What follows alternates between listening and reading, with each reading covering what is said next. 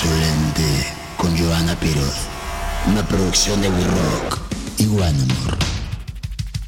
Este podcast se llama Insolente, es una producción de We Rock y One Amor y lo pueden escuchar todos los viernes en todas las plataformas, incluyendo Spotify, Apple Music, Amazon y Google. Como parte del talento emergente que está apoyando eh, We Rock, tenemos a nuestro primer artista de We Rock. ¿Cómo te dicen el Sánchez? Me dicen Tengo el entendido- Sánchez. Así, tal cual. Así, así es lo que, eso es lo que quieres. Ajá, de que mor- todo ah. el mundo diga el Sánchez. No hay pedo que me digan Lenin, o sea, también me gusta el nombre. ¿Sí? Ajá, ruso el pedo. Sí, sí, sí. Tus Este, papás eran este. Socialistas. socialistas. no, pero así de ¿Están morro. morena tus papás todavía? No, no creo. este. No, mi papá es ranchero, mi papá sí como que. Él Nada más está, les está alejado de, acá de la ciudad, el cabrón. Este, Nada más les latió el Lenin. Así Sí, que sí, vamos sí, a ponerle. Lenin, al niño. Ok, vámonos. Este, y Sánchez es porque pues así me decían en el barrio, ¿no? De morro.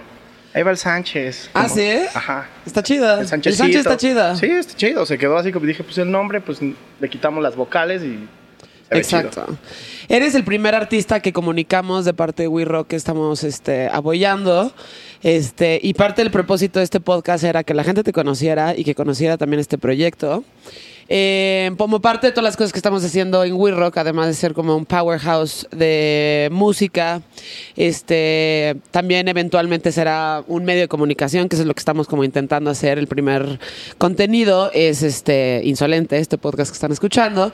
Y este, hacemos muchísimas cosas alrededor de la música, entre ellos, pues, este, apoyar artistas como tú que además eres, este, trabajaste con una de las bandas muy cercanas a este estudio, Así es. con Molotov, pero ahorita me estás contando que has estado con todo el mundo, pero básicamente estu- estuviste con Molotov un ratote. Estuve con Molotov un rato chambeando. Ajá. Yo prácticamente entré al mundo de la música. O sea, entré morro, ¿no? Como eh, el acercamiento a la música se dio chavillo Ajá. en el barrio, ¿no? Me iba un vato del que tocaba en el tri en ese entonces y me daba clases de guitarra y eh, obviamente ya morro no aprendí nada. O sea, como que sí te entra la noción, pero ya después, o sea, pasó un tiempo, estudié y empecé a agarrar la guitarra otra vez. Y un día un vato me invitó así, eh, güey, ¿no quieres vender playeras de, de tal banda? Ajá. Y dije, ah, chingón, sí, sí voy. Yo estaba estudiando la universidad. Sí. Entonces me venía cada ocho días a vender playeras de bandas Ah, sí. y ayudarles así a cargar el equipo, todo. Yo cargaba las playeras y me El ponía del en merch. Ajá, el, el del, El el del vato merch, del merch. ajá, el ajá. vato del merch. Y ya este... Y ya con el tiempo me empecé a relacionar más con los técnicos, ¿no? Ok. Empecé como que, oye, güey, yo toco Con la todo el guitarra. Con el molocru. Que además es un, digo, para que la gente ajá. lo sepa, el Molocru es todo un staff de gente que trae Molotov, porque además Molotov no se anda con mamadas, ¿no? Claro. O sea, tienen este, ahí está Juanito, que se nos quedó en, en Buenos En Aires, Buenos ojalá Aires. regrese pronto, este, Alejo, que también le manejó todos los visuales y ha trabajado Así con es. gente como Soda Stereo, o sea, un super músico, Un está la parte, ajá, visual. Lo extrañamos también. Él dice que, le- que lo hubiéramos invitado. Eh, pero todo el Molocru, que además tiene además su propia cuenta en Instagram, ¿no? Sí, son una cantidad ahí de crew muy en serio. Es muy Este, en serio. Muy en serio. muy, muy en serio. Tienen su, pro- su propio merch, de hecho, ¿no? Tienen sus propias playeras y este, pues es una familia, tal cual. es una familia a la que cuesta trabajo llegar, o sea, no es tan ¿Sí? fácil. El Molocro, aparte de, de ser como una institución del rock and roll en México, en esa onda detrás de los escenarios, es un es pesado, o sea, es, es difícil llegar ahí, ¿no? Como que ¿Ah, sí sí? hacen como ciertas pruebas eh, no oficiales para entrar ahí, o sea, Ah, ¿sí? sí debes de ¿Cómo cumplir como ciertas cosas, ¿no? Dependiendo a quién te toque atender. Ok. que en tu caso, pues no, pues a quién le, le, le reportabas a Are Jackson, ¿o qué? Ajá, le reportaba ajá. a Are Jackson, a Are Jackson, pero directamente en el escenario a Tito. Ok. Entonces siempre andaba ahí pegado con Tito en los shows. Lo caso, pinche Tito. Pues, sí, imagínate. Lo caso. Ajá. Y esta- se ponía chingón. Sí. Digo, ya con el paso del tiempo, pues seguí trabajando con un chingo de bandas. Hasta que se dio lo de Molocru. Exacto. Hasta que me llamaron del Molocru y me dijeron, oye, men, hemos visto que está chingón la chamba, la chingada. Este, ¿quieres entrar? Y pues yo dije que sí, a huevo. Obvio, güey. Dije, Además viajas por "No todo el pinche mames, mundo, Ajá, a huevo. Dije, a huevo que quiero entrar, quiero oír, quiero conocer el puto mundo. Quiero Sí, estar no con esos güeyes que aparte, o sea, para un rapero, el rapero que te diga, ay, güey, Molotov no me gusta es porque pues, tienen pedo, ¿no? O sea, de rap en español son Sí. son súper duros, ¿no? Sí. Entonces te, te queda, ¿no? Como esa semillita todo el tiempo, decir, güey, yo quiero ver, quiero ver cómo se hace todo, quiero estar ahí. Sí. Pues se dio y se dio y ahí estuve, ahí estuve un rato hasta que empecé ¿Cuántos a hacer música. estuviste en el Molocrum? Estuve un año y medio. Ok. Acabo de Y te, salir. te- y te- y te- bueno, pues entonces, bueno, te tocó ir a, a esta gira A que se Sudamérica, echaron a. Sudamérica. ¿La de Europa no te tocó? No, la de Europa no me Puta, tocó. te puso bueno. Pues El año pasado íbamos sí. a ir, pero pues empezó la pandemia y ya. Ok. Y ahí más o menos, o sea, ahí ya te curtiste, pero en el sentido como de... De toda la parte técnica, digamos, ¿no? La parte técnica, el ambiente, Sí. que es creo que es súper importante cuando haces música saber cómo va a estar el pedo después.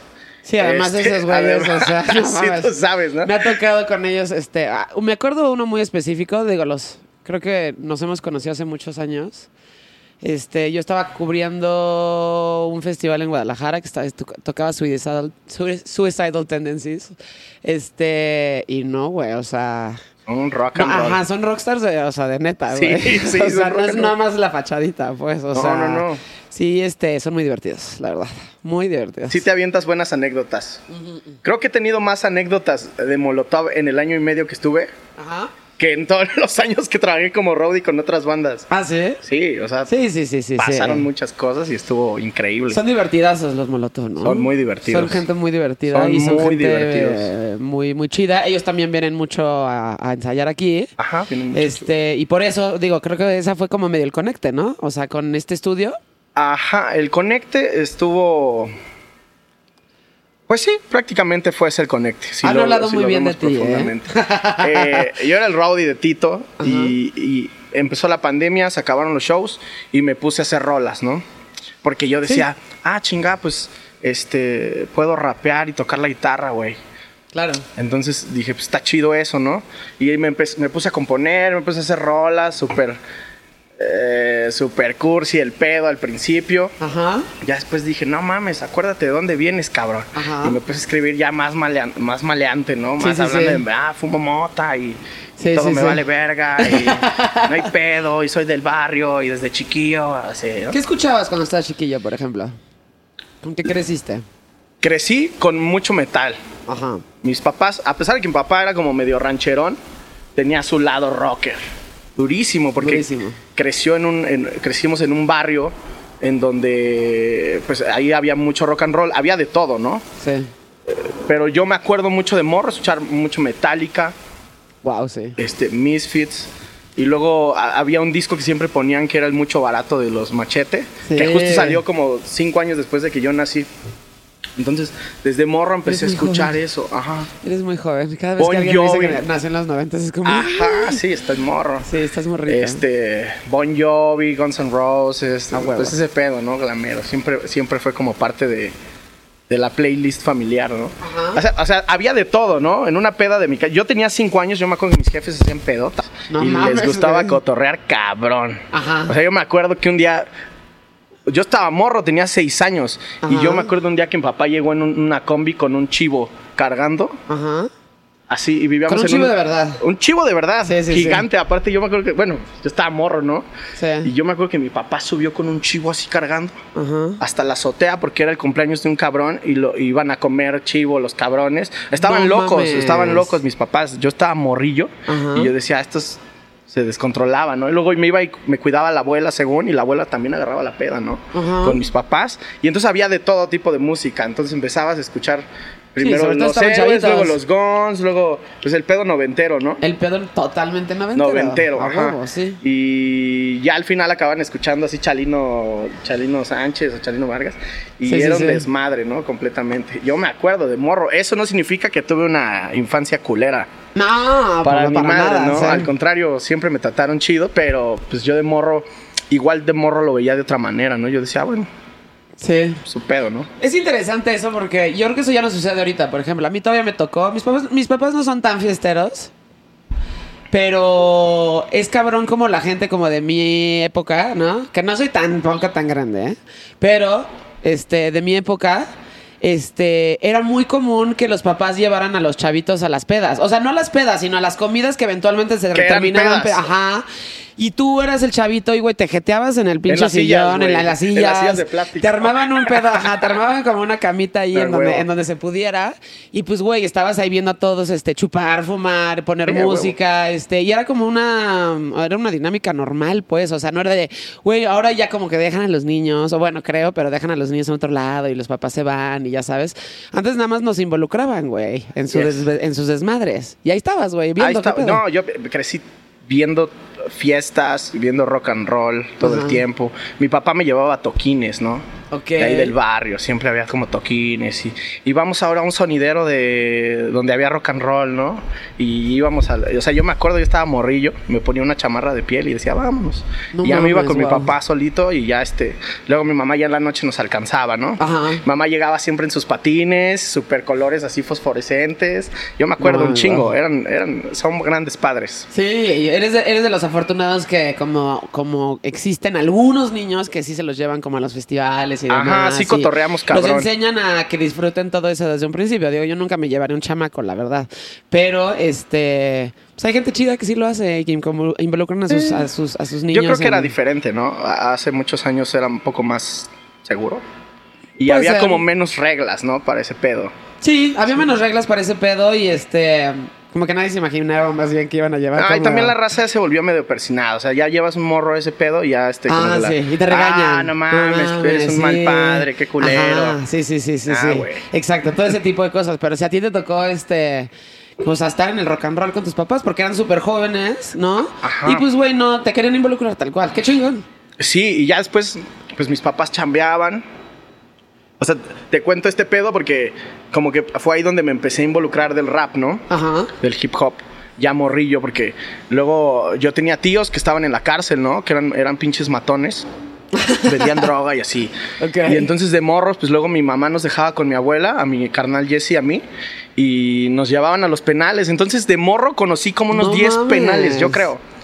No, Porque mames. cambiaban a mi tío José- cambiaban a mi tío Pochas de uno y ahí íbamos el domingo. Y Ajá. luego se peleaba en ese y estaba en otro, ¿no? Y entonces íbamos hacia penales cada ocho días los domingos, mi canal Jesse. Ese era su domingo. Con mi abuela. Ajá, A ese penales. era nuestro domingo.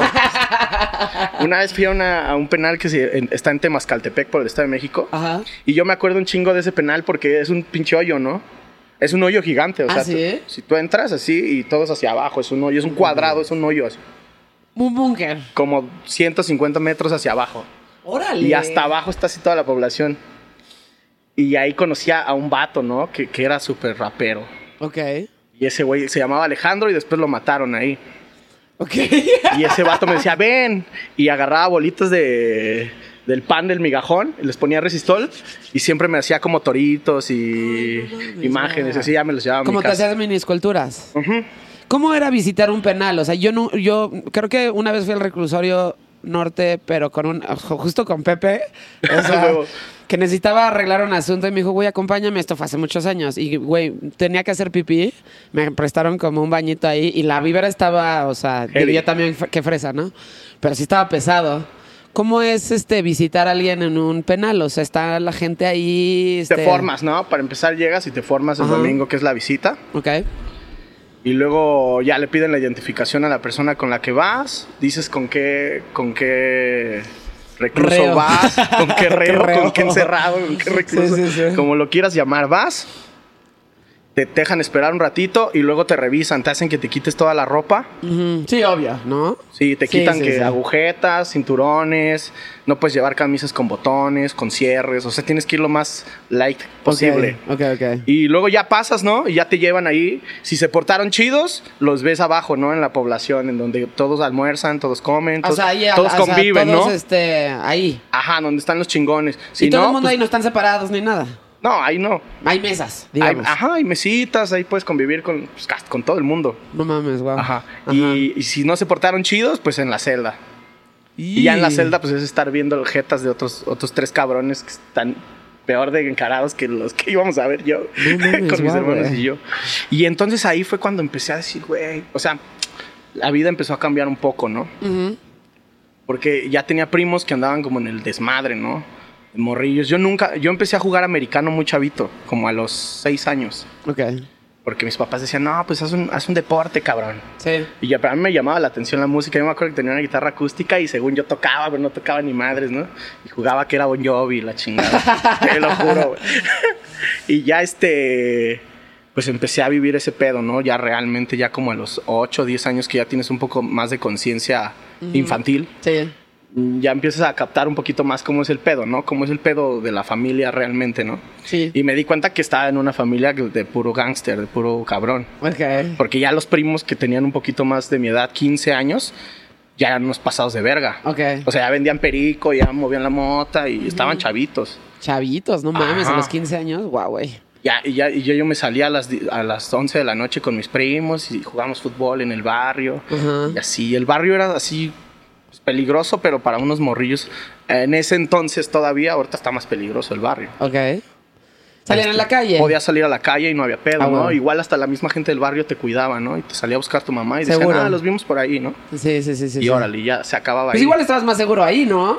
Eh, sí. O sea, que en cualquier. O sea, Ajá, todo el mundo te conoce. lado, ajá. Qué cabrón eso también que ya no existe hoy en día, ¿no? Ya no existe la lealtad del barrio, ¿no? Pues eso y ya no existe el, el- el pedo de que los niños realmente puedan salir a, a jugar. O sea, yo me acuerdo que yo Claro. tuve una infancia muy, muy libre. Yo avisaba que me iba a ir. Mi mamá confiaba en que pues iba a regresar. Y güey, pues me iba a jugar con todos los chavitos, este. También era como de cosas de más de hombres. Me dan hueva las muñecas y como- me, me dan un chingo de hueva. Y todo lo que tuviera ruedas, pues estaba ahí. Entonces era como bici, patineta, este. Y pues obviamente por obvias razones me, lleva- me terminé llevando más con hombres. Por Claro. eso, porque pues eran, la neta para mí eran más divertidos, ¿no? Pero podías salir y, y ibas ahí, te hacías tus amiguitos. Y era como muy, muy libre. Hoy es impensable pensar que... No, hoy o es sea, no, imposible. no te separas del escuincle, pero...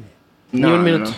Yo creo que si creces en el barrio, pues el mismo barrio como te abraza en cierta, de cierta manera, ¿no? Sí. Eso, eso cambió como de los 2000, 2010 para acá, ¿no? Que empezó ya el narco a, a hacerse dueños de, de cosas y de barrios y de zonas y empezaron a dividirse todo el territorio. Pero entonces, en ese, en ese entonces podías hacer todo eso, ¿no? Ah, huevo. Podías escuchar, podías ver, podías, tenías chance como de experimentar un poco más, este, lo que quisieras, ¿no? Ok. En el barrio. En el Podías- barrio. En el Suena barrio. divertido, güey. Sí, estaba cabrón, me la pasaba muy bien. Yo me acuerdo que me la pasaba chingón aparte. Ajá. O sea, así íbamos al mercado y todos los pinches jitomates que encontrábamos este, echados a perder, nos escondíamos en el tianguis y órale, putos. No y, y, jitomateábamos a toda la raza que pasaba con su auto, ¿no? ¡Pam! Ah, huevo. se bajaban los de las combis, pinches chamacos.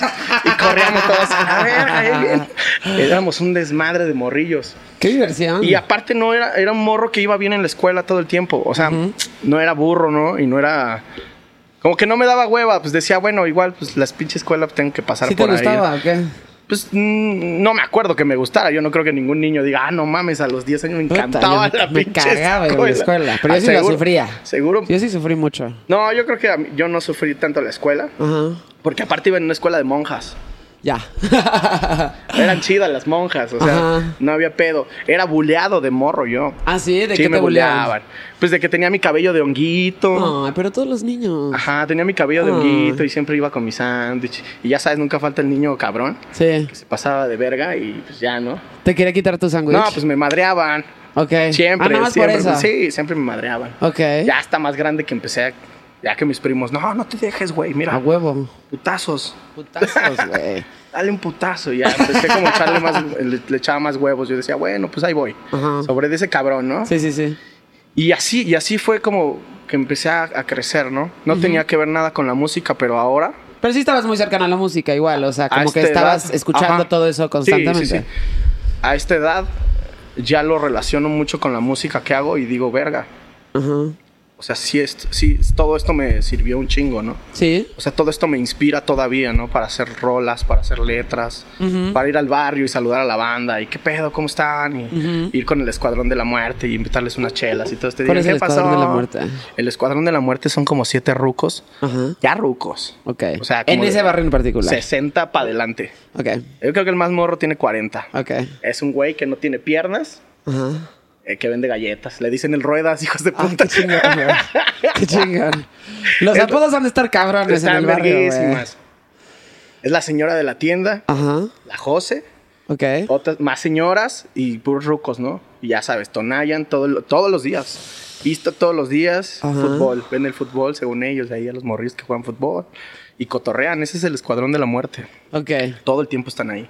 Conocen Madre. a todos. A todo, Claro. todo pasa, toda la información tiene que pasar por el escuadrón Por de la muerte. filtro. Ajá, por ese filtro. Ir al escuadrón de la muerte, o sea, ir a los torneos. Ahorita ya no hay torneos, porque ayer mataron a dos chavos ahí en- justo en el torneo.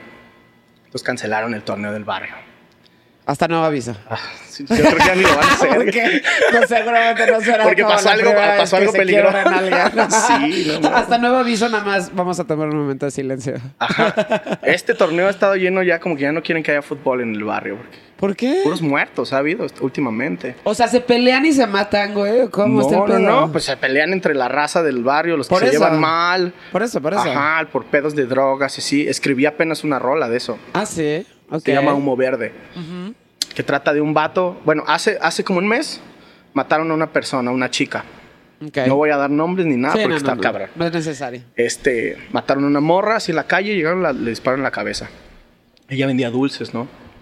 Y al otro día intentaron matar, no sé si a su pareja o, o qué pedo. Algo tenían que ver. Era un checador de combis, lo mataron. El vato este se rehabilita en el hospital, agarra el pedo, se tranquiliza. Se escapa del hospital el vato y regresa y mata a todos en- en un partido de fútbol.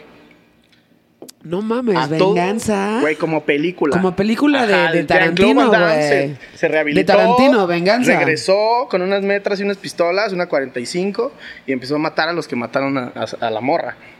Y los que le dispararon a él. Y el vato se murió. ahí, el güey. vato se murió ahí con ellos. No mames, güey. Es una gran historia. Eso, y hice una rola que se llama Humo Verde de eso. Va a salir aquí. A Es una gran sorpresa porque aparte está, está chingona la rola y, y va a haber un invitado especial por ahí. Y Está, qué está padre, cabrón. güey. Se llama humo verde, ¿no? Porque pues el vato aparte llegó y fu- fumó la mota y mató a todos. No mames, guau, güey. Se tuvo que haber preparado para eso. Sí, ¿No? sí, sí, sí. O sea, hay una, hay, una preparación vato, o sea, física y mental sí, él ya sabía que para iba a llevar a cabo ese pedo, Sí, güey. él ya sabía, o sea, yo y creo se que él ya sacrificó, sabía. además. Ajá. Qué Sí. cabrón, güey. Está cabrón. Qué chingón. O sea, bueno, no qué chingón que haya pasado todo esto, pero. No, qué chingón que es salió una gran de ahí. historia. Ajá. Sí, o sea, es una gran historia. Ya de ahí sal- salió humo verde. Ajá. Y así son casi todas historias del barrio. O sea, crecí en ese pedo de- del barrio. Barrio, fútbol americano y estudiar. No fui un chavito que le echara huevos al desmadre o que, o que dijera, ay, no, yo no quiero estudiar. Nunca dije eso, ¿no? Al contrario, ¿no? Yo siempre decía, güey, pues quiero estudiar, jugar americano era como mi pasión de morro siempre. Ok. Jugaba y aparte era un jugador. Pasó el tiempo y, y por el americano pude estudiar la prepa, porque obviamente tú, en las esperanzas de vida que tienes, aparte que son familiares y, y no sé, pues dicen que son como tipos de herencias, ¿no? Que vas cargando Sí. toda tu vida, ¿no? Igual y tu familia no logró estudiar y pues ni pedo, te toca por generaciones pasar por la misma shit que todos ellos, ¿no? Sí. Yo decía, no, yo sí quiero estudiar, yo quiero ir a la prepa. Porque pues el plan era yo terminar de estudiar, irme al gabacho y pues trabajar allá y luego pues ya regresar con algo de lana y construir y Ok. hacerme pendejo, ¿no? Ajá. Ese era el plan de vida, ¿no? Que tiene la mayoría de las personas como con los que se relacionaba mi padre, ¿no? Y mi mamá. Ok. Y no, pues seguí jugando americano hasta que me becaron en una escuela. Me jalaron primero a jugar a otro equipo en Toluca y me dijeron, no, pues de aquí va a salir tu preparatoria. Qué Jugué chingón, allá güey. un rato y me dijeron, güey, eh, otra escuela, ¿no? Más Sí. fresa y más chingona. A huevo. Llegó y me digo, güey, juegas cabrón, te vamos a becar. No mames, qué chingón. Prepa, órale, güey. Y estudié la prepa jugando americano. Qué chingón. Ya me gustaba un chingo la música, ¿no? Ya agarraba mi guitarra y según yo me aventaba las Ay, sí, ya sabías Me tocar. aventaba las de Sin Bandera, güey. No mames. Acá en la prepa ¿por con qué, las morras. Paguéle chingón a las morras. No, que las de Coco Estambul y todas esas pedas. Ajá, ajá, ajá, ajá, para cogértela. A huevo. A huevo. Y para echar desmadre, güey, en la prepa. Eras ese güey cansador de la guitarra, güey. Ajá, era, el morro de la güey. guitarra. Ajá, pero aparte era como el Porque, morro. puta, estás en la peda y puta, este güey traje su pinche guitarra, güey. No, no tan así. Pero en la escuela, en, en las pedas no, pero en la escuela sí era el En la vato. escuela sí, ok, en la escuela sí era el vato de la guitarra, ¿no? Ya. Pero aparte barrio, ¿no? Era el barrio. Y, y iba en una prepa fresona. Ok. Muy fresa. Ok. Tampoco voy a decir marcas. Pero iba en una escuela muy, muy Ya me fresa. imagino cuál, pero... Y yo era el morro, ¿no? El, el, el- pues el que me valía verga, ¿no? Sí. Yo iba en chanclas con un... Yo no tenía shorts chingones, güey, porque la neta no los tenía. Y me ponía el que encontraba. traje de baño, vámonos. Sí. Y me iba en chanclas, y porque aparte vivía ahí cerquita de la escuela, porque pues era de- becado, ¿no? Entonces, pues vivía ahí cerquita, güey. En las. Pues en los departamentos que tenían para los, los becados Ah, de la ok, ok, escuela. ok. Ahí tal cual, sí. Ajá, ok, ahí. Ya este, llegaba a la escuela, ya me aventaba mis liras y todo el pedo, y me gustaba la escuela, me iba chido en las clases. A veces no tenía que estudiar, decía, nada. Ya llegaba y lo hacía y vámonos a cotorrear, ¿no? Ah, huevo. al fútbol americano y a cotorrear. Y ya pasó el rato, seguía tocando, seguía haciendo música, seguía como... Sí tenía mucho el sueño, ¿no? Pero igual en la misma escuela te van... Tú vas viendo, ¿no? A la gente, te vas contagiando un poco de los deseos de otras personas. Claro. Que a veces está un poco mal, pero no está tan mal. ¿Por qué? Porque su punto de vista es, es- es más abierto, ¿no? Eh, Seamos sinceros, una persona que viene del barrio no tiene el panorama tan abierto como un morro que ha viajado toda la Claro. vida con sus jefes, ¿no? A huevo. No es lo mismo. Sí, no es lo mismo. Y esos, ese tipo de raza que yo conocí en, en la escuela era gente que me contagiaba, que me decía, güey, vamos a viajar. Ah, huevo. y me invitaban, güey, porque aparte le caía bien a la raza y tenía amiguillos que tenían mucho varo y me decían, güey, vamos a ir a Valle Bravo con mis papás, ¿no quieres ir? Y yo le decía a mis papás, y mis papás, no, no tenemos varo. Y mis amigos me decían, no hay pedo. Sí, a huevo, jálate, no hay pedo. En el americano me llega- llegaban los papás de, de los compas y me regalaban tenis, ¿no? Porque igual mis tenis estaban muy vergueados. Sí. Órale, güey, unos tenis, unos guantes, un casco, porque aparte pues era buen jugador, ¿no? Y decía, huevo, ¿no? Pues sí, de alguna manera eh, ese tipo de ondas te van abriendo el panorama de qué quieres ser en la vida. Sí, ¿A te- dónde- y a, a a lo mejor hacen que llegar? tus aspiraciones sean como un poquito más, más altas, Ya güey. después iba al barrio y yo decía, no mames, yo veía a mis compas, ¿no? Que eran de mi edad, ya bien vergueados, ya fumando piedra, pasándose de verga con la gente. Y yo decía, no mames, no es la vida que, que yo quiero vivir. Eh. Claro. Me gusta, ¿no? Igual y voy al barrio y me gusta. Sí, igual te gusta como unos vergazos, observador, ¿no? Ajá. Ajá. Y digo, bueno, pues si me hacen algo aquí, pues aquí, aquí yo sí tengo carta abierta, ¿no? Para Sí, sí, darme sí, sí, unos sí. chingadazos y ya, ¿no? Sí. No, matar a alguien, pues no mames, está sí, mal. sí, sí. Pero sí, ese tipo de banda que me, abri- que me abrazaba en, en la prepa, en la universidad, que eran gente que, pues, pues, que tenían la posibilidad de hacer cosas, siempre me decían, güey, vente. Había compas que me decían, no tienes nave, vivía bien lejos, aparte. Este, de la escuela ya después, porque pues ya después no me, no me, no me daban nada. Vivía en un lugar súper feo, súper feo, era una casa así de en obra negra. Y las ventanas eran así de hule y yo vivía ahí. Y decía, bueno, pues ahí me hacía comer, y es, es bien morro, desde los 17 que me fui, desde la prepa, ¿no? Entonces la viví así. Y ya este tipo de banda me decía, no, hermano, échale ganas, tienes mucho talento y la chingada.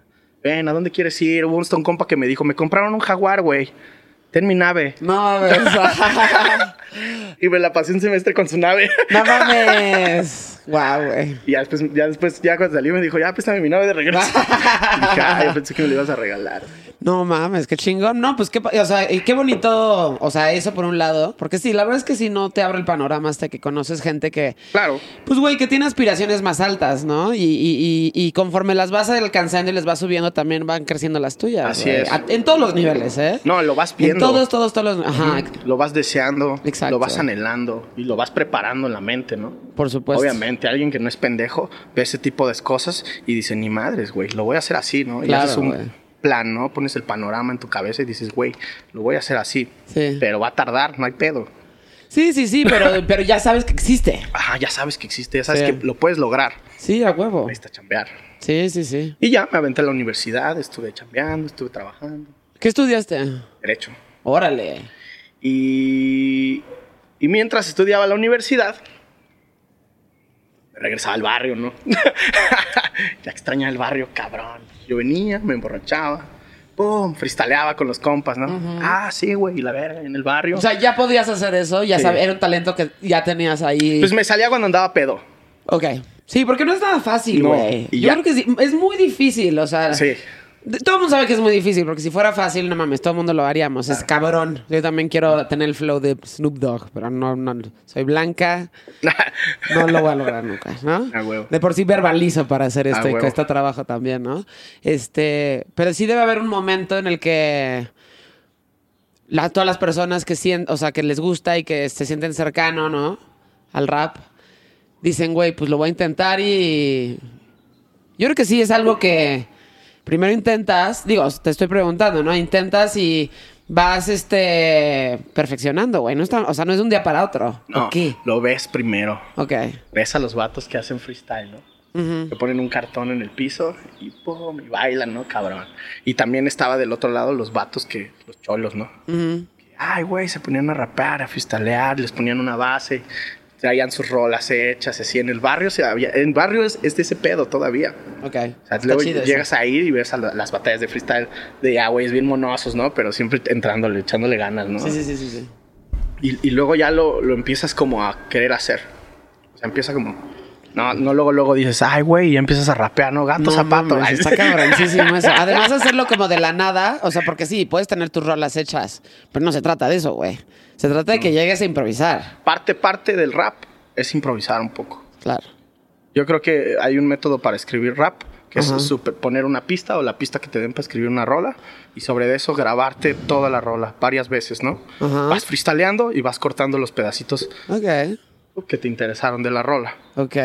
Los Ok, pe- ok, ok. Y aparte que se relacionen con lo que quieres decir A también, huevo, ¿no? sí, sí, sí. Si no los guardas, yo tengo una, una, una lista de una nota de- del celular con puras frases chingonas que he dicho en los freestyles. A huevo. Y ya digo, luego ocupo algo y ya veo esa lista y ya. A ver, métete al archivo. a ver, el, ar- el Me- archivo, me el archivo archivo. y diré una- una- un par de frases A ver, a ver, métete a tu, a tu archivo, porque ahora ya se hace así, pues ya lo apuntas en tu teléfono porque lo traes Sí. todo el tiempo. Yo supongo que antes era como. como la libreta. Pues ya sabes, como Ice Cube ahí con su pinche, este. Su cuadernito, ¿no? En una dije, no, estaba pensando como en el pedo de las redes sociales, ¿no? de cómo ya hay un algoritmo y cómo hay una ecuación para llegarle a, la gente, para lograr seguidores, toda esa mamada, ¿no? Ok.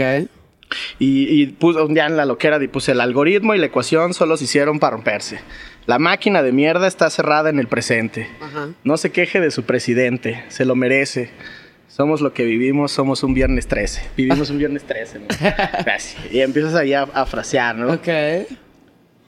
Este, O sea, eso es parte de. Esa es una que hiciste. Ajá, Ese es como sí, un sí. pedazo.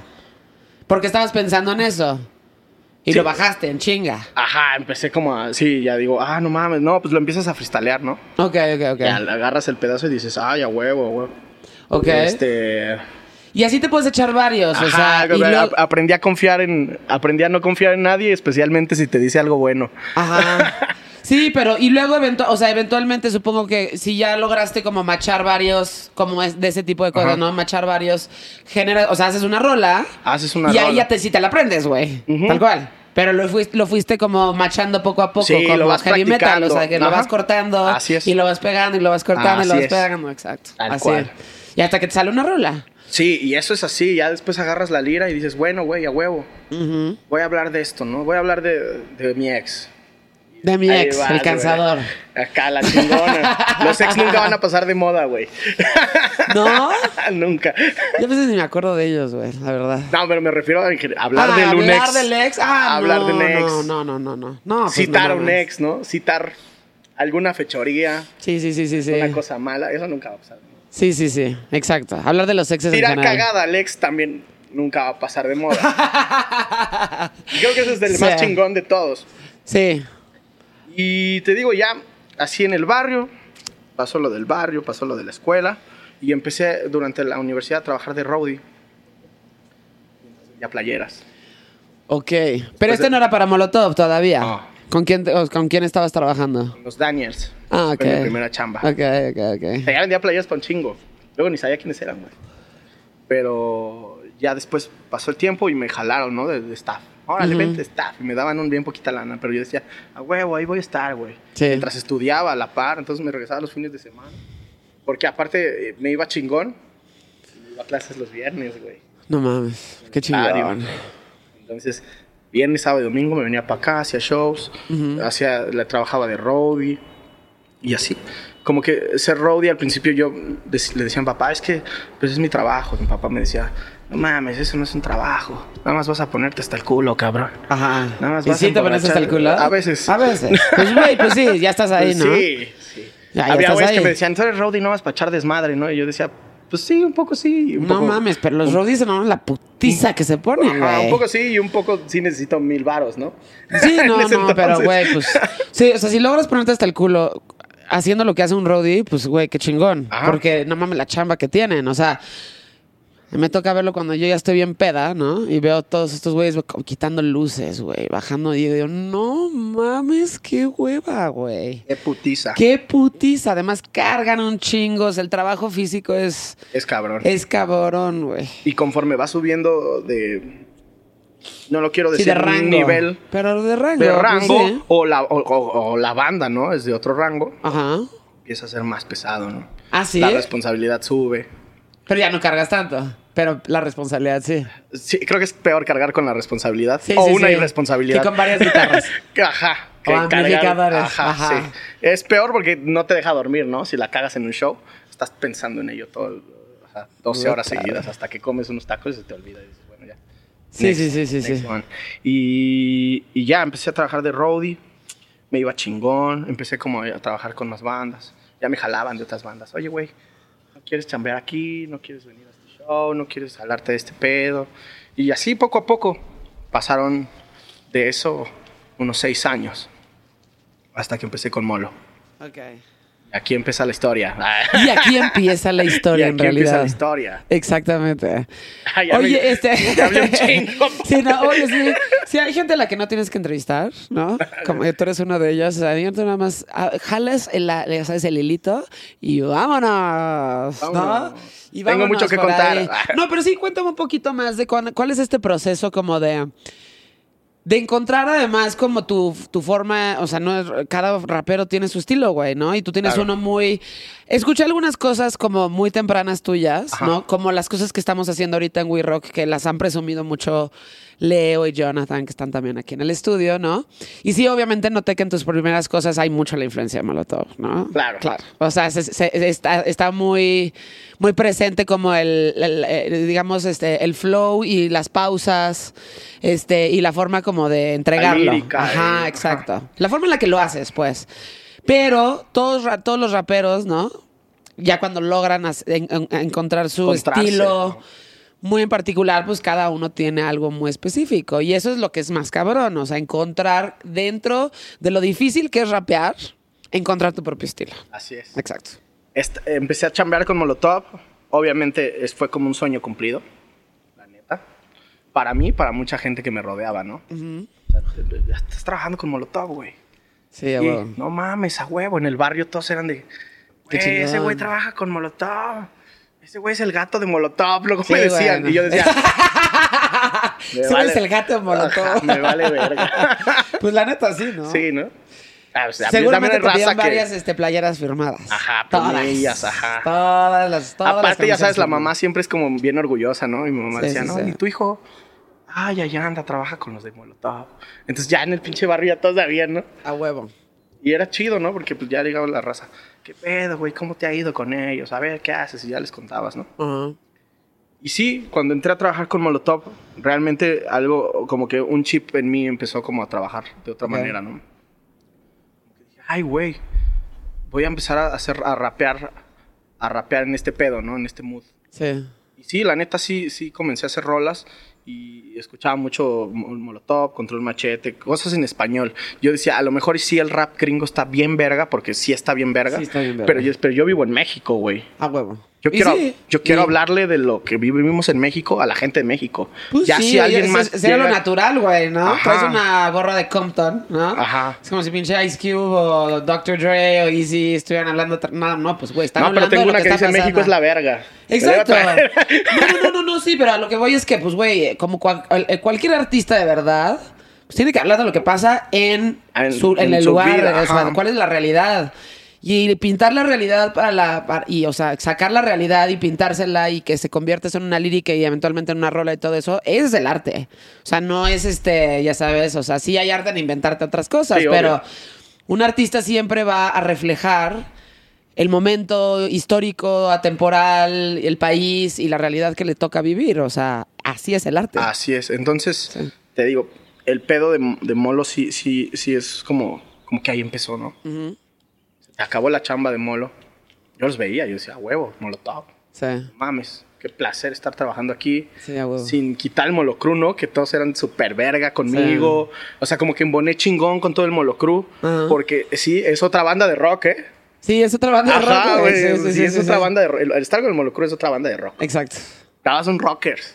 A Y huevo. Puta fiesta y guau. Y tienen sus propias gorras y su propio merch y sus propias y la gente te ve y te camisetas. ve el Molocru, güey, no mames. Exacto, güey. En otros países y se toman fotos contigo. Con el y Molocru, no mames. exacto, ajá. Y es exacto. como otra pinche banda de rock, güey. Sí, esto trabajando de y rock. sí. encajar ahí mm, no es tan fácil. Ya. Lo digo porque experiencia de muchos compas que han estado en Molocru. Y no duran mucho, ¿no?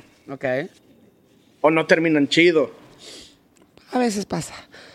pasa. Entonces, pues los llegas a escuchar y dices, bueno, pues sí, sí lo entiendo, pero sí hay que ser muy, muy cabrón. O sea, hay, que, hay muchas cosas para entrar a ese pedo. Exacto.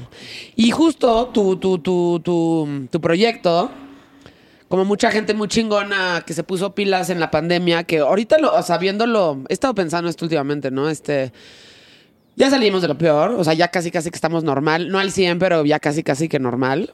Qué cabrón fueron unos primeros como meses, güey, de incertidumbre.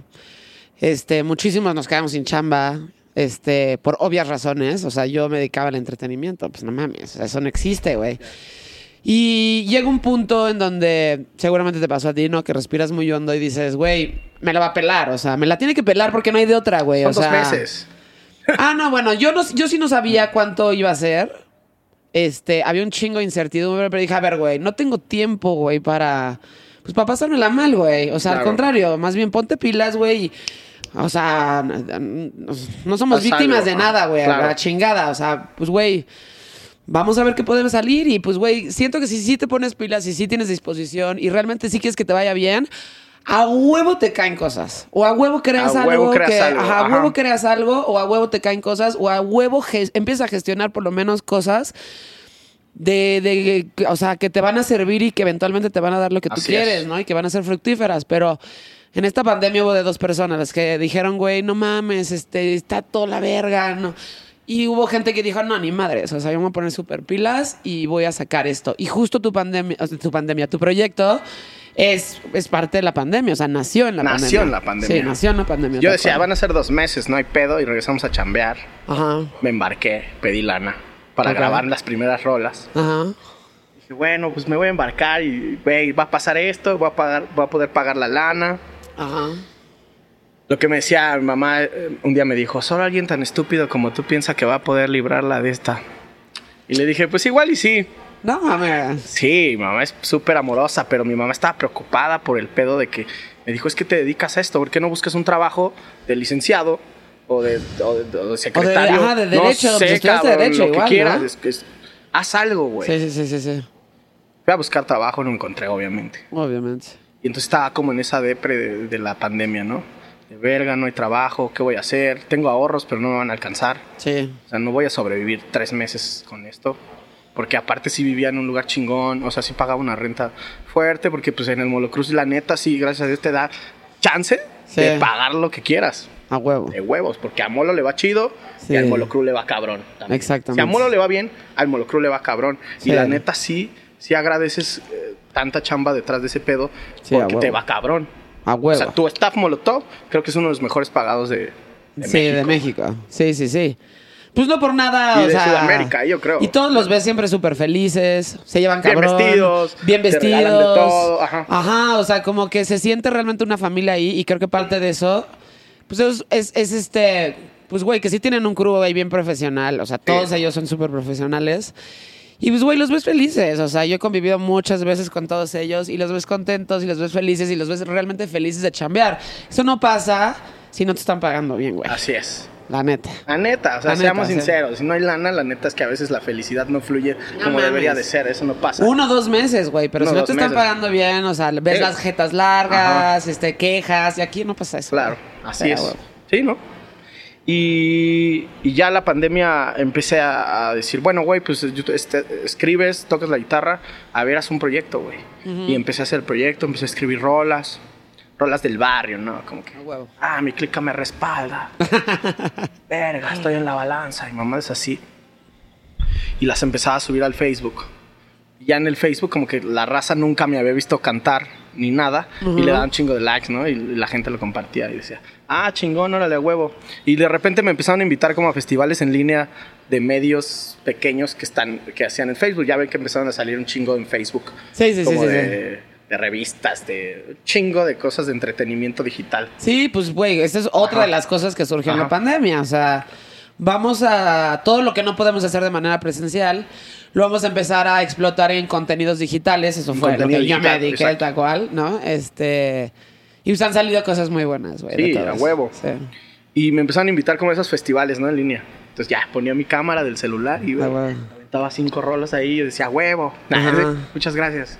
Y así se empezó dando hasta que empecé a hacer las rolas. Pedí una lana prestada, dije, voy a grabar estas dos rolas Ajá. que a mí me gustaban, ¿no? Una que se llama Eres tú, que está ahí, que es súper cursi. Sí, eso ya le- hoy Sí. la escuché y dije, no mames, este güey es bien cursi, güey. Ajá, sí. O sea, está enamorado, güey. luego, ajá. Está Y- enamorado. Y luego ya, este... Qué cagado, porque la compuse y no estaba enamorado. No mames, Ajá, neta. te lo juro. Y luego escribí Uy, no te quiero conocer ¿no? enamorado es insoportable. Y más con una guitarra acústica. No, Güey, escóndale la ¡Qué guitarra. aburrido! la guitarra, güey. Aburrido. Escóndale la guitarra. No le den la guitarra a ese cabrón. Escóndala, güey. Y ya después agarré y escribí Mareado y también la grabé y así. Ya este compa con el que grabé Mareado me dijo, yo te voy a enseñar a rapear, güey. Ajá. Porque es un güey que trabaja con un chingo de raperos. Yo te voy a enseñar a rapear, cabrón. Y ya iba al estudio y me decía, no, que mira, güey. Este pedo es así. Ah, mezcla las rimas y, güey, la métrica se trabaja así. Ya te empezaba a enseñar el Ivan. Ajá. Ya dije, a huevo. Empecé a componer un poquito más y, me- y- y obviamente la autocrítica siempre debe estar presente en un artista o en una persona ¿Se que hace hacer música. Autocrítica. ¿Está chingón o no está chingón? Ok. ¿Le escucharé Escucha- yo? Las no? escuchabas y yo decía, no mames, no me gusta nada, güey. Sí. Y eso pasa, sacaba las primeras rolas y decía, no, pues no.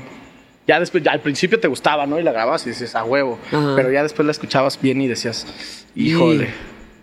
Bueno, hacer eso es muy difícil, ¿eh? Decías, híjole, bueno, no hay pedo, ya la pagué, la voy a hacer y la voy a hacer lo mejor que pueda, ¿no? Claro. Y ya después mareado y me pasó lo mismo. Y luego saqué a huevo y dije, otra vez lo mismo, ¿no? Sí. Empecé como, como que tenía un bloqueo así bien creativo de, de que quería hacer algo, pero no sabía cómo expresarlo ni Ok. cómo producirlo porque yo no estudié música, no sabía ni más. Yo No, sabía tocar guitarra ayuda, tal cual. O sea, necesitabas Ajá, un productor. Cabrón. Cabrón, tal cual. Para eso están los Ajá, productores. sí, o sea, sí, pues, sí, sí, o sea, güeyes- y además hay productores famosos que se dedican Ajá. justo a hacer eso, porque uno es el talento del artista, pero no todo lo hace el artista, güey. No, no, no, no, sin O duda sea- no. O sea, tú puedes escribir una rola y decir, no mames, está bien verga, la guitarra suena bien verga. Sí. Pero después tú la escuchas y dices, no mames, está algo falta en este pedo, no, no estoy completo. Sí, sí, sí. no sí. me gusta. Y pasó ese pedo, ¿no? Entonces cerró el ciclo de Molotov por algo. Sí. Yo creo que es por algo. Ok. Y después salió esto. Ah, me hablan, me habla Jonathan y me dice, güey, necesito hablar contigo. Me habló un martes y pasó como tres semanas y no me habló. No mames.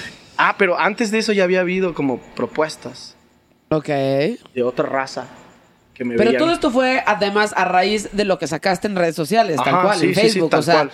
eso fue tu, esa- eso fue como lo hiciste Ajá. para, para empezar, ¿no? Sí, sí, sí. Y seguramente también lo hiciste porque igual y pues, güey, si lo grabas en un celular, es menos imponente, ¿no? Sí, a que tener la, algo. tener a la gente enfrente, güey. Entonces, de cierta forma, eso creo que eh, amortigua un poco como el primer contacto de tu rap con el público. Claro. ¿No? Eh, Pero, entonces, o sea, para eso empezó a cambiar la onda. Yo empecé a darme cuenta que el contenido de, de calidad servía mucho en las redes. Sí. Entonces, ahora cada que me invitaban a un show este, digital o en línea, me compré mi cámara y dije, órale puto, los voy a hacer chingones. Voy a aprender a editar video Sí. y voy a aprender a editar audio. A huevo.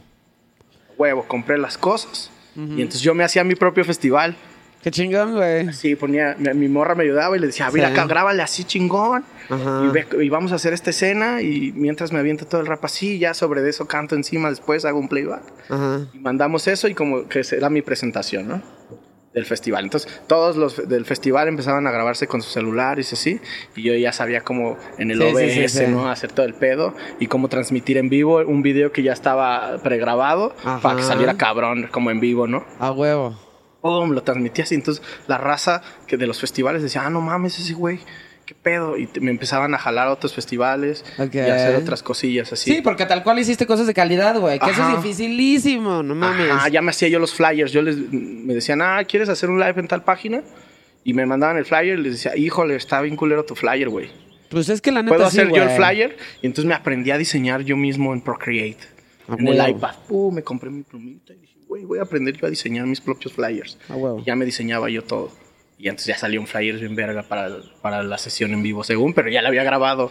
A huevo, pero no importa, güey. No, porque no ya importa. presentabas algo bien cabrón, ¿no? Sí. Y también iba otro compa que se llama Lalo a la casa y me decía, güey, vamos a hacer una sesión de composición.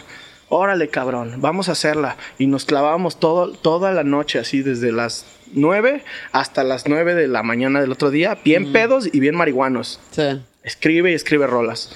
El chiste es que de ahí salió el disco de Lalo, que se llama Epitafios Inéditos, va a ser comercial, que está muy bonito y ahí escribí algunas rolas de esas que son puras rolas cursis y tristes. No. Ajá. ¿Quién te viera, eh? Y, y quedó bien chido. Y Lalo me ayudaba a hacer los, los festivales en línea. Lalo iba y hacíamos los festivales. Y él y luego decía, no, pero voy a meter a mi compa al festival. Órale. Y hacíamos la de Lalo y también lo grabábamos y lo hacíamos iguales, ¿no? Y entonces em- empezamos así a crear como el contenido y, ca- o sea, de manera muy cagado. Pues sí, creció, o sea, sí, Sí. sí, empezó como- Orgánicamente, además. Como que, ajá, exactamente. Yo no, Sí. yo, yo no pagaba ni publicidad. Creo que ni puedo pagar publicidad en Facebook. Pues no sé. algo algo Yo dije o algo dice tipo. y estoy bloqueado. Nunca he pagado madre. ningún tipo de publicidad. Sí, creo que sí se puede. Pero pues justo es eso, güey. O sea, tienes que hacer cosas de calidad. huevo. Para que crezcan orgánicamente. Y la neta, güey, pues ya sé que es una mamá decirlo, pero es muy difícil encontrar cosas de calidad, ¿eh? Sí. O sea, eh, eh, creo que, digo, eh, ya que estamos en esas, por ejemplo, el podcast más escuchado en México, uno de los podcasts más escuchados en México, es el de Marte de Baile, güey. Y además es, es- es su programa de ra- radio, nada más le quitan los comerciales. O sea, le quitan los comerciales huevo. y ya y es como de, no mamen, güey. Hagan algo chingón, güey. O sea, Digan no groserías, güey. Pues no sé, digo, ajá, digo de entrada. Verga. así, verga, verga, verga, tetas. Pito. Eso es muy refrescante de hacer Ah, huevo, podcast sí, y ya no hacer radio, ¿no? Así como romper botellas, güey. Voy a decir nada más verga, verga, verga, verga, verga. Pero este. ¿Qué dices, güey? No mames. O las cosas así que dices, güey, unos pinches stand-up comidas que dices, Ah, no mames, qué oso, güey. Pero como la gente consume ese tipo de cosas y la neta no tienen la, la, la- eh, como el, ya sabes, la vara muy alta, güey. entonces también mucha gente se acostumbra a hacer como cosas culeras.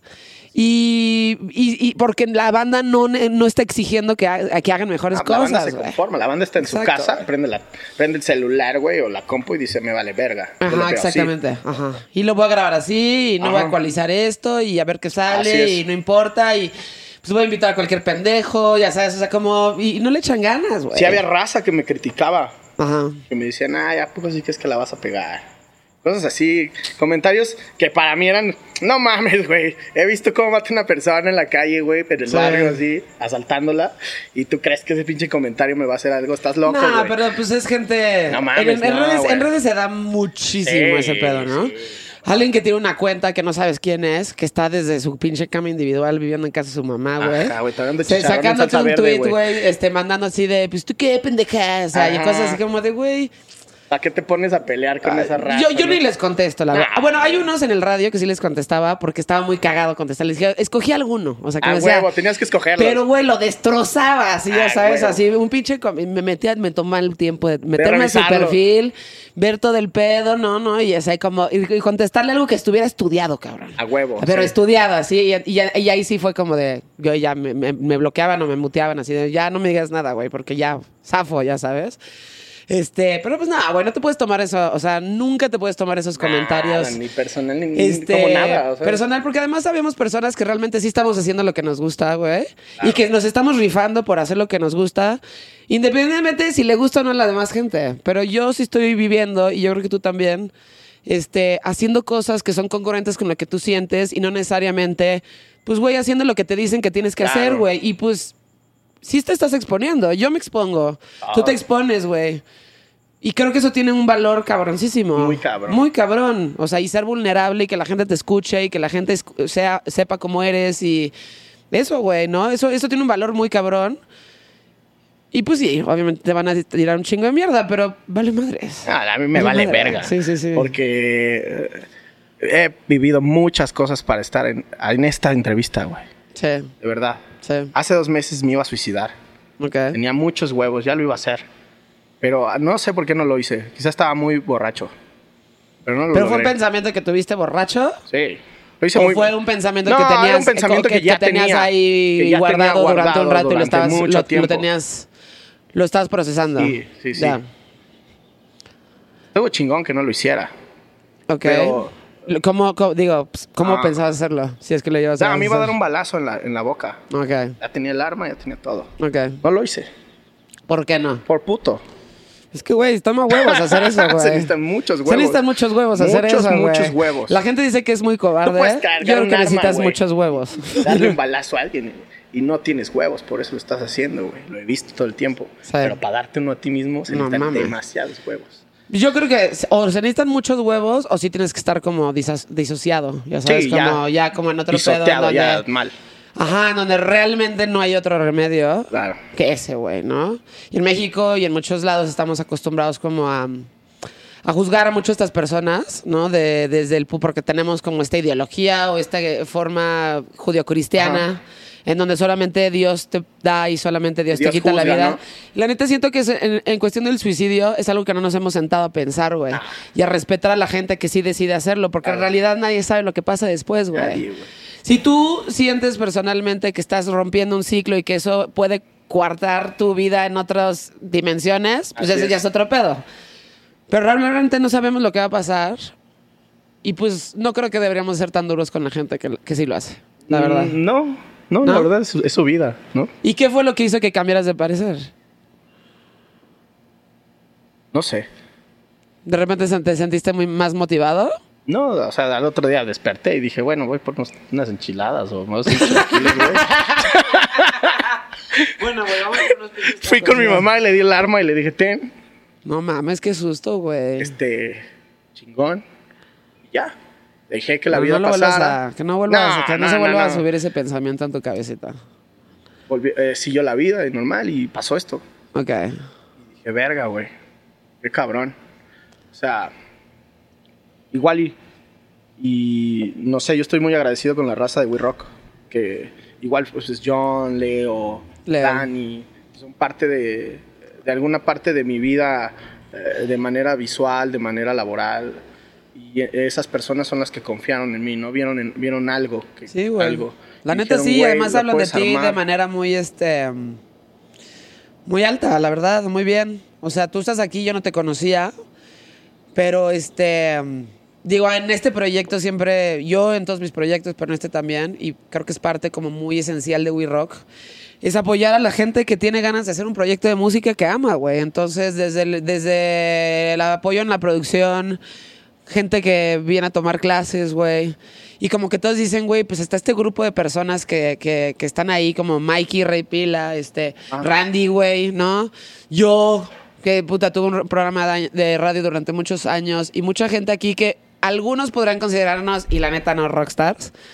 Y todos es como, güey, bienvenidos, vengan, ¿en qué te ayudo? No, yo te ayudo a hacer es esto, yo te ayudo a grabar esto, te voy a decir cómo modular tu voz. Este, y, y la neta, o sea, queremos apoyar el talento y queremos hacerlos crecer y queremos, este, pues, güey, queremos empujar ese pedo porque está ahí, ¿no? Y sentimos que en México también todo el mundo le presta atención a proyectos que ya están casi, casi que ya, o sea, no solamente ya posicionados, sino que ya hasta pasaron de moda, güey. Claro. Y hay tanto talento en México, o sea, somos un país con muchísimo, demasiado talento en la música, güey. Demasiado, güey. En un chingo de cosas, pero en la música un chingo, güey, ¿no? Este, y pues queremos hacer ese contrapeso, güey, de la otra parte del entretenimiento que es nada más como, pues, güey, te doy a tole con el dedo, es, es, lo- es la revista Ajá.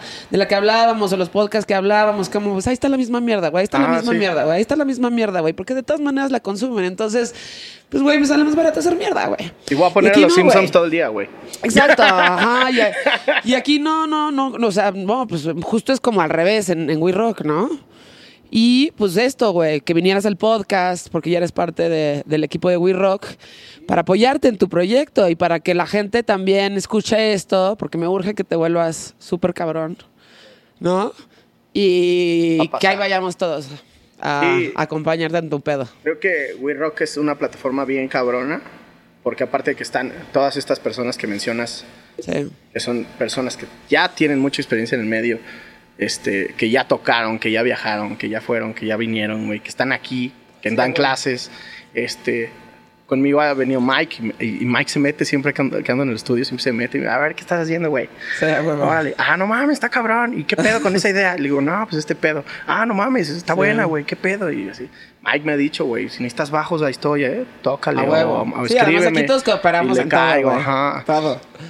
Este, pues todos, ¿no? Se trabaja como un equipo cabrón. La meta es hacer un disco de 13 canciones que ya están Sí. y algunas las estoy escribiendo. Ah, sí. Es que estamos Este- tomando unas chéves, sí. Nos están haciendo el favor de traernos. Muchas gracias. Este, Sí, o sea, ya tienes tus tres, son 13 canciones. 13 tracks, Este- incluyendo los que, los que ya había subido antes. Exacto. Eh, pero los vamos a rehacer. Sí, sí, sí. O sea, se van Ya a bajar con- ajá, ajá. Y vamos a decir, Y se güey. van a, se van a super así, pinches. Yo no quise dejar atrás a los productores de esas rolas. Ok. Porque de alguna manera, sin esos güeyes no hubiera empezado eh, este pedo, ¿no? Sí. Lo que hice fue decirle a Leo, ¿sabes qué, güey? Me gustaría incluir a estos productores en el disco que nos ayudaran a hacer las mismas rolas que ellos hicieron, Sí. pero, Pero ahora eh, juntar unas ideas, güey. Sí, sí, sí. Ahora con toda la infraestructura de We Rock, con todo el pedo de We Rock, podemos hacer que esas rolas cambien cabrón, las podemos hacer mejor. Entonces van a estar incluidas estas rolas Ajá. este, en el disco, aparte las que, las que estoy haciendo y algunas que ya tenía escritas. Ok.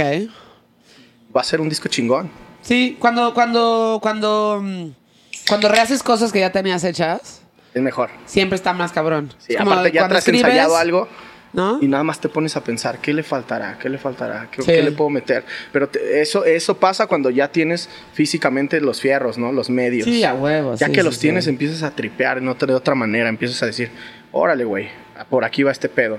A a ver, prueba esto, ¿no? Yo sí soy en el estudio como de, güey, vamos a probar esto. Y ya lo escuchamos todos y, no, está culero. a ver, entonces esto, güey. Órale, ah, no, eso está cabrón, guárdalo, pues. Tengo otra idea, vamos a hacer esta otra vez y checamos esto. A ver, hay que juntar estas dos ideas, cómo suena. Y ya, hasta que decimos, bueno, güey, ahí está, ¿no? Vamos a guiarnos por eso y así lo hacemos. Sí. O rolas de la infancia, ¿no? Que yo decía, mira, escuché mucho tiempo esta rola, vamos a hacer un loop de esto, ¿no? Y encima le metemos un rap y huevo. la cantamos cabrón y así. Entonces así he estado trabajando con Leo y con, con la gente de We Rock. Ahora que en este nuevo proceso, que es un proceso súper importante, ¿no? Y que yo puedo decir que no, que pocos tenemos la oportunidad, este, la bendición de la vida, como lo quieras llamar, ¿no? Sí. De llegar a un momento en el que alguien confíe en ti y te diga, bueno, güey, te voy a firmar Sí. por tanto tiempo y me vas a entregar un disco cabrón, ¿no? Sí. No mames, es un sueño, güey. es Sí. como un sueño. Sí, o sea, yo no conozco a ni una persona, me conozco solo a mí mismo, Sí. una persona como yo Sí. que, haya, que lo haya hecho. No es por sentirme muy verga, No, no, no. sino porque no conozco a nadie que me haya dicho, güey, me acaba de firmar una disquera, güey. No Me mames. acaba de firmar un sello. Ya no tengo que ser roadie, güey. No mames. Eso es chingón, güey. No mames, se siente bien cabrón. Sí. Llegas a un momento en el que dices, no mames. Sí, es una, es De una, aquí es no voy a una- bajar, güey. De Es aquí. muy palpable, o sea, es algo Ajá. como, es un logro muy palpable, Ajá. ¿sabes? O sea, no es como de, güey, hoy me fue muy cabrón, hice una rola chida, no, o sea, es un logro real y es un logro muy palpable que ya te digan, oye, güey, te queremos para acá, ¿no? Ajá, y que te empiecen a invitar a cosas, ¿no? Sí, a huevo. han salido cosas chidas, o sea, shows, me refiero a ese pedo, de que ni siquiera he sacado el disco y hay raza que, güey, ¿no quieres abrirla tal? No mames. Órale, güey.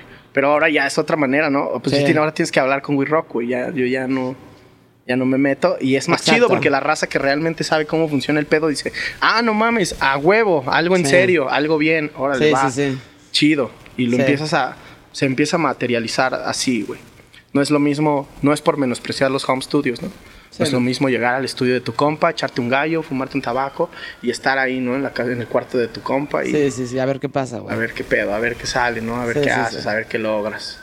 Que eso me pasó mucho tiempo, ¿no? Porque A había huevo. compas que me veían rapear y me decían, a huevo, tú, tú la traes, güey. Yo hago beats, ven a mi casa. Y ahí iba a su casa, güey. Y sí chambeábamos bien verga, Ajá.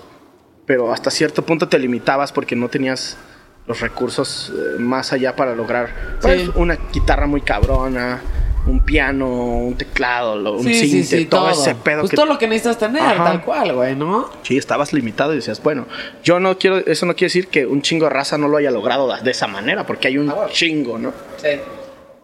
Pero habemos otras personas que sí necesitamos ese tipo de cosas. ¿no? Puedes ir por, el- por la vida del rap creyendo que eres bien verga o que eres el mejor, Bueno, ¿no? eso parece que todos los raperos sí lo piensan. Eso parece todos los raperos, sí, güey. Es como de. Tienen como. A lo mejor ellos no se dan cuenta y claramente cada vez que te sientas con alguien que los conozco a muchísimos, ¿no? Cada vez, cada vez que te sientas con uno de ellos, pues son gente súper chida. Pero sí tienen este fasada así como de gente súper mamona, de distancia, de yo soy más cabrón que tú. Ah, no, yo soy es mi mucho más clica, ¿no? ajá, Mi clica, así es como de, ay, eh, no mi hoodie. No, qué aburrido, como de, ay, güey. no mames, güey. O sea, Qué aburrido. sí, pero no tanto, ya sabes. Claro. Pero creo que es parte como de este. Sí, es parte de la parte- onda. Ajá, es parte de la onda de ser, este, De- de, estar en el rap y de estar en el hip hop, exactamente. Sí, el rap se tira, se presta mucho para tirar mierda, ¿no? Sí. Pues, y para ser ah, mamón, pues sin sí, ningún pues tipo ah, de yo soy rapero, explicación, güey. O por sea, favor, cabrón. No sí, mames. pero sí, es una es un statement como muy corporal Ajá. y muy físico, pero en realidad Igual y sí, es físico, porque pues yo así, me- a mí sí me gusta vestirme así raperón, ¿no? Y Sí, así. a huevo. Y chingón, pero pues yo después de esto me voy a ir en metro a mi casa, güey. a huevo. A la verga, o sea, no Sí. va a pasar una Cheyenne por mí y me voy bien Todavía verga, no. Todavía no. Todavía no. Estoy esperando ese momento donde sí pasemos Sí. así, ¿no? Y, y bueno. y que nos vayamos de fiesta y que esté ay, cabroncísimo. güey, si quiero irme de fiesta. Ay. Exacto. Y que nos vayamos de fiesta y que esté cabroncísimo. Bueno, cuéntame un poquito más del detalle sobre tu disco. ¿Cuándo va a estar listo? Este. um, ya sabes, este. lo- todo va a salir en el 2021. Todo va a estar producido por We Rock.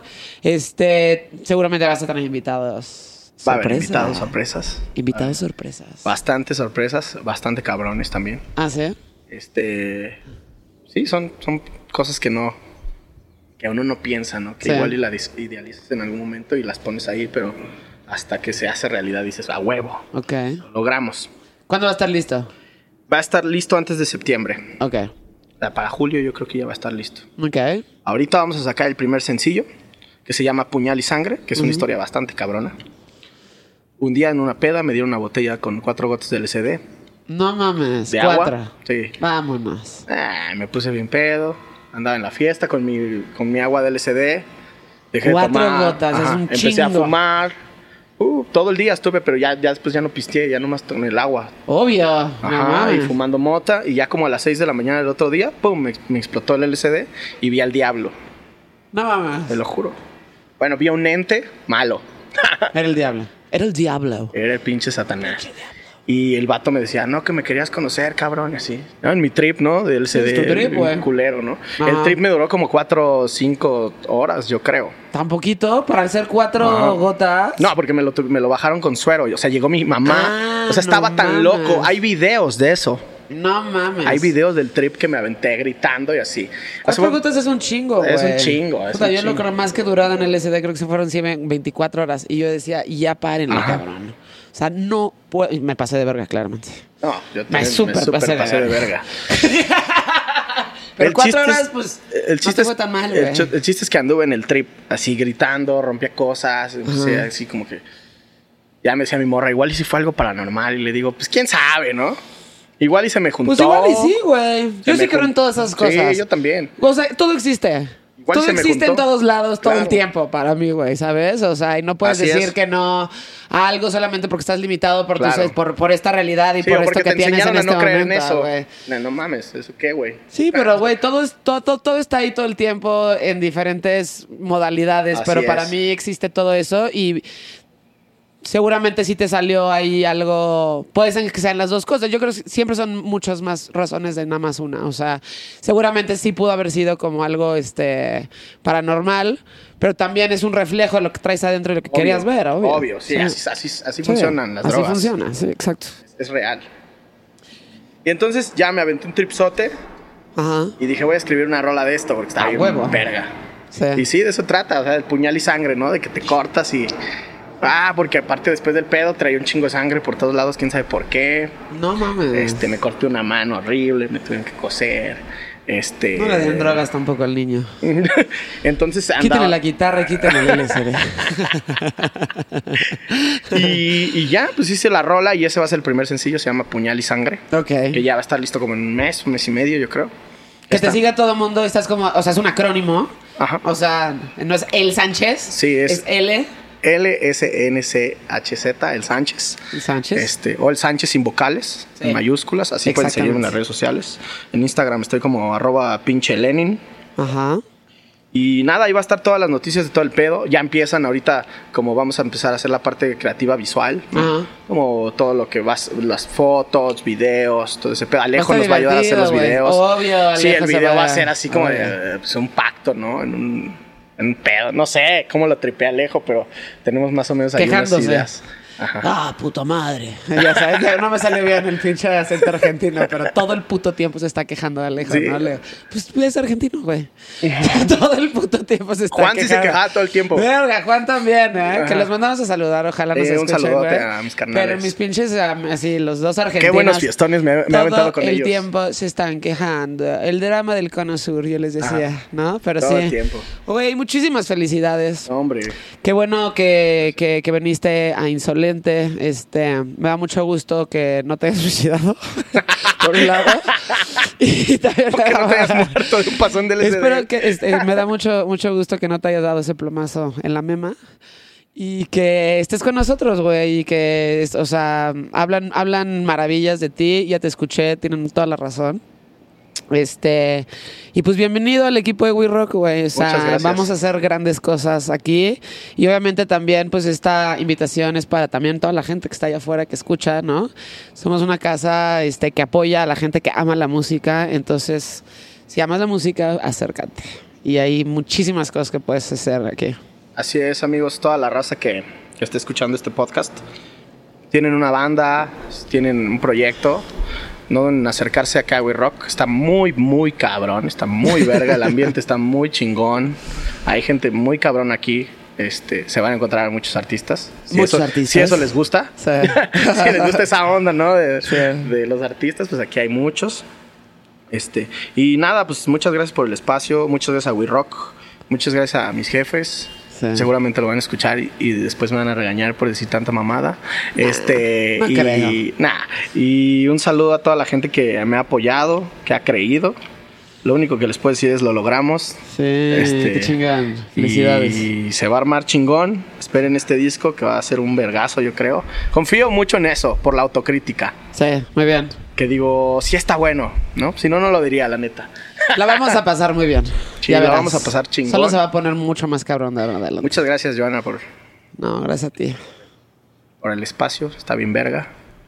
Escuchen Ah, este podcast. y todos los este- demás también están Es chingones. un mensaje subliminal. Escuchen este podcast. Recomiéndenlo también. Esto que escucharon se llama Insolente. Sale todos los viernes. Es una producción de We Rock y de Guanamor. Hasta el próximo viernes. Y escúchenlo en todas las plataformas, incluyendo Spotify, Apple Music, eh, Google y Amazon Play.